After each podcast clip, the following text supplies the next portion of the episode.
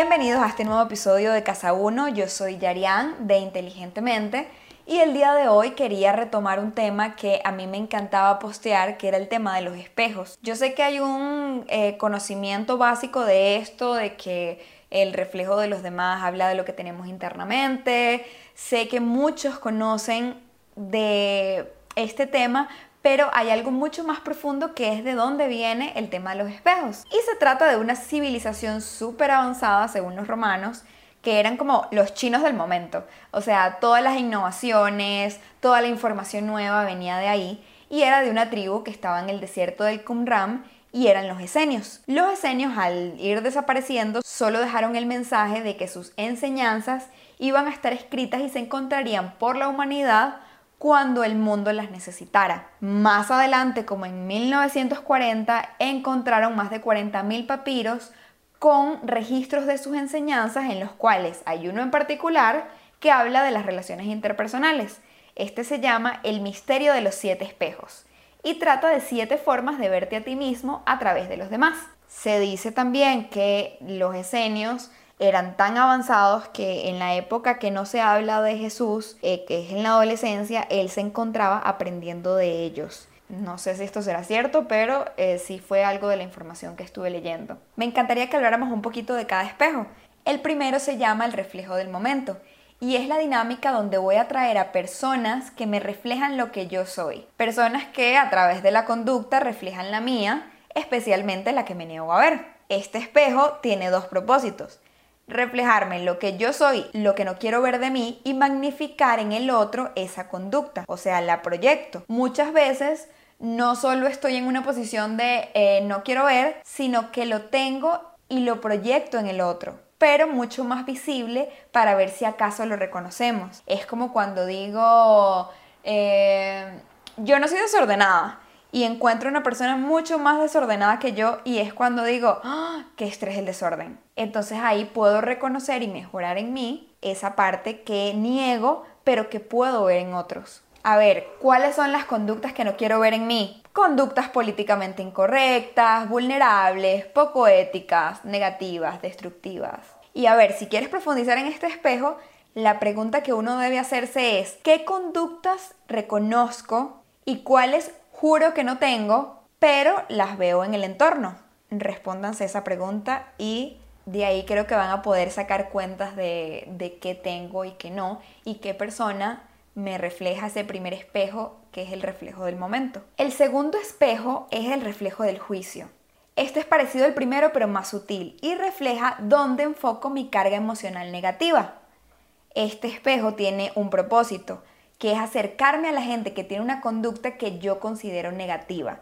Por ejemplo, una persona extremadamente machista que rechaza la idea de homosexualidad porque no la entiende y tiene un hijo homosexual. Cada vez que pensamos en algo le damos una directriz a las partículas que forman el mundo real.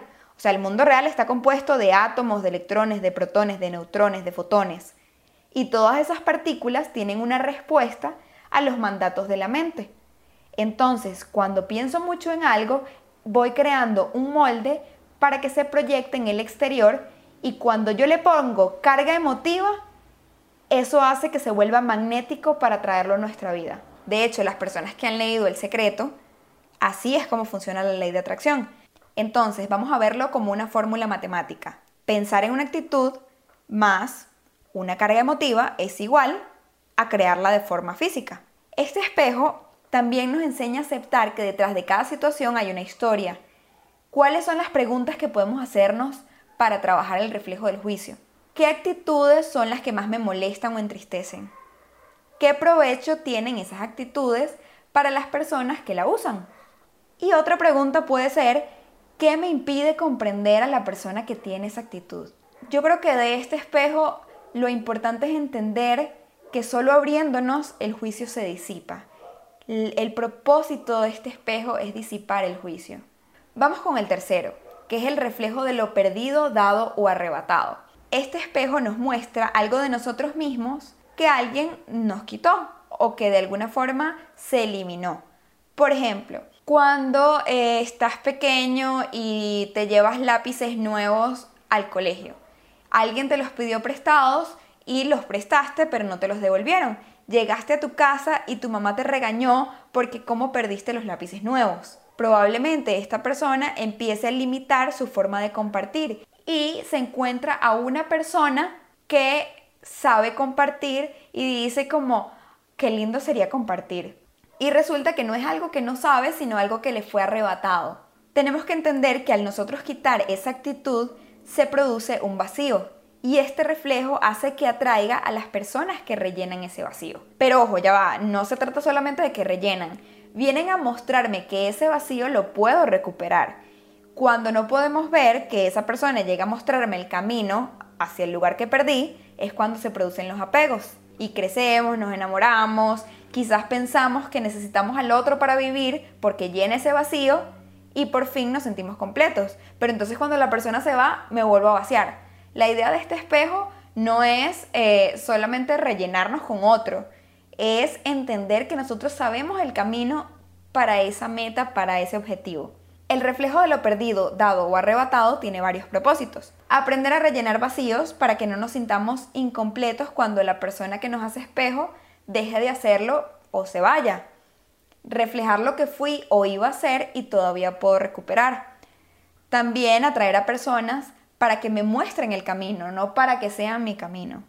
Y también me enseña que lo que más busco en otros ya está dentro de mí y que puedo rellenar mis propios vacíos. Ahora, imagínense qué peso tan fuerte para alguien escuchar, sin ti no me siento completo o sin ti no vivo. Y en este espejo surge la admiración, porque es algo que reconoces dentro de ti y es una forma de motivarte a que llegues de nuevo a ese lugar. No es para idealizar. Entonces aquí es donde vamos a preguntarnos, ¿quién es la persona que más admiro y por qué? Dejándoles esta pregunta por ahí, vamos al espejo número 4, que es el reflejo del amor olvidado. Este reflejo me hace atraer a personas que me recuerdan una relación anterior para comprender el verdadero significado.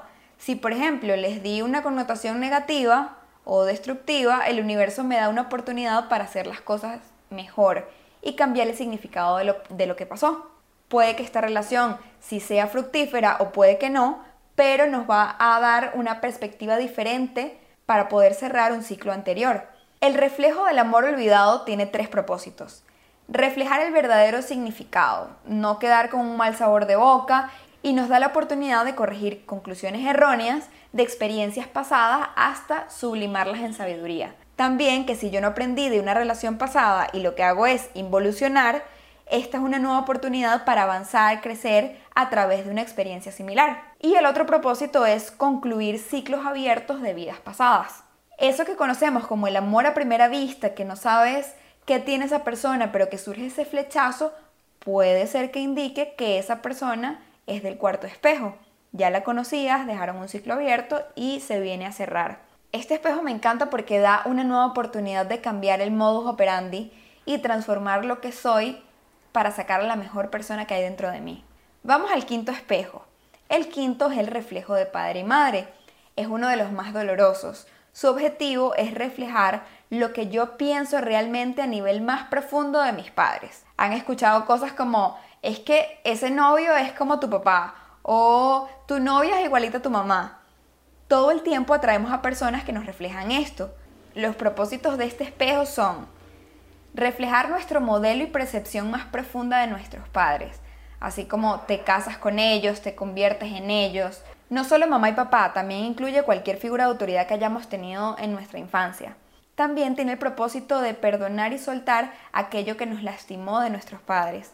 En el caso de personas que tuvieron una mala relación con los padres, no significa olvidar si hubo un daño o abuso, porque el que olvida no aprende. Esto es más que todo para disponerse a comprender que lo que hicieron fue la única opción en el momento en el que sucedió y que hicieron lo que pudieron con lo que tenían en mano, con las herramientas que tenían. Quizás necesitaba saber a qué sabía la maldad o la ausencia o la distancia o X cosa que hayan sentido. La importancia de este espejo es entender que nada es personal y que se hizo lo que se pudo. Ahí es donde tenemos el chance de soltar. El niño interno siempre va a buscar las carencias, y va a contaminar nuestra conducta de adulto para obtener eso que no se les fue dado. Si de pequeños hubo carencia de sentir pertenencia, de grande harán lo que sea para pertenecer a un grupo. Si lo que faltó fue alimento, vivirán para comer. Si lo que faltó fue el dinero, entonces vivirán para el dinero. Las conductas que tenemos de grandes hablan mucho de nuestras carencias infantiles. Entonces, la pregunta que podemos hacer en este espejo es, ¿reconoces tus carencias? ¿Cuáles son las carencias? Vamos al espejo número 6. Es la noche oscura del alma. Este espejo es hacer que mi mundo se derrumbe y atraer a personas o situaciones en donde me voy a ver como si estuviese desnudo en el medio de la noche, sin ninguna solución cercana. Voy a estar débil, desprotegido, sin nadie que me ayude y en ese momento es donde vamos a tener a los villanos perfectos. Los propósitos con este espejo son reflejar nuestros más grandes miedos, enseñarnos que mientras más temes a algo, más rápido lo manifiestas, sacar a relucir nuestras más grandes herramientas y también impulsa para prepararnos para más adelante manejar aquello que venimos a recibir. Hasta que uno no esté listo para recibir eso que nos fue destinado, no va a llegar.